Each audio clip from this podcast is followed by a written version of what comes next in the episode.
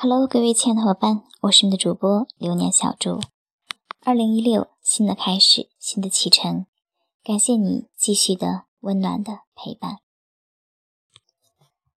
二零一六年一月五号晚上，小猪应邀来到积木式的玩图社，给大家分享图片如何配文案的秘诀。其实，所谓的秘诀。真正的是没有的，有的只是我们行内的人对自己知识的一种总结、经验的一种筛选。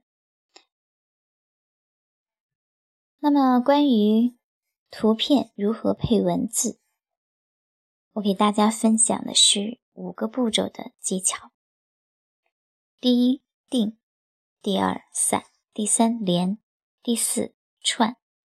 第五，通。所谓的定，当我们拿到这样一幅图片之后，一定会有一种第一感觉。那第一感觉带给你的是什么？我们就可以把它用一个词，或者一个短语，甚至是一句话，把它记录下来。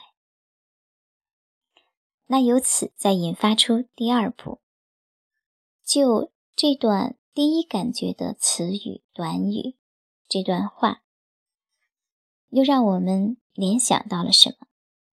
把我们联想到的这些事物再依次的记录下来。第三连，把我们以上两个步骤当中记录下来的基调、记录下来的发散性的这些联想点，拿着我们的笔。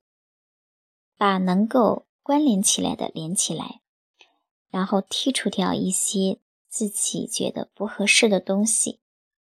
第四步，把这些经过了筛选的合适的词语、短语、句子连起来，进行一个贯穿。最后一步，看它通顺不通顺。通顺不通顺的前提之下，还要看它能不能够打通。我们和外界之间的一种联系，这一步呢是非常非常关键的，因为呢，我们每个人发布到朋友圈的文案，实际上不是在自娱自乐，而是通过这种方式去营销自己，通过这种方式向别人展示自己，表达自己。既然是这样的话，那我们的东西是一定要和别人之间产生一种共鸣的。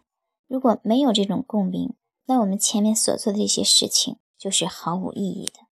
而什么样的东西才能够产生共鸣？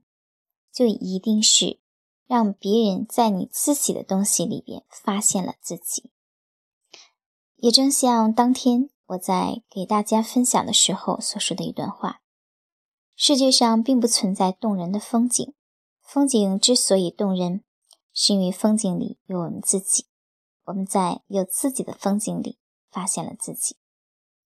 那同时，当我们用这样科学、系统、合理的方法去做分享的时候，别人也会在有自己的风景里边发现自己，发现你，这样才能和我们之间产生真正的共鸣。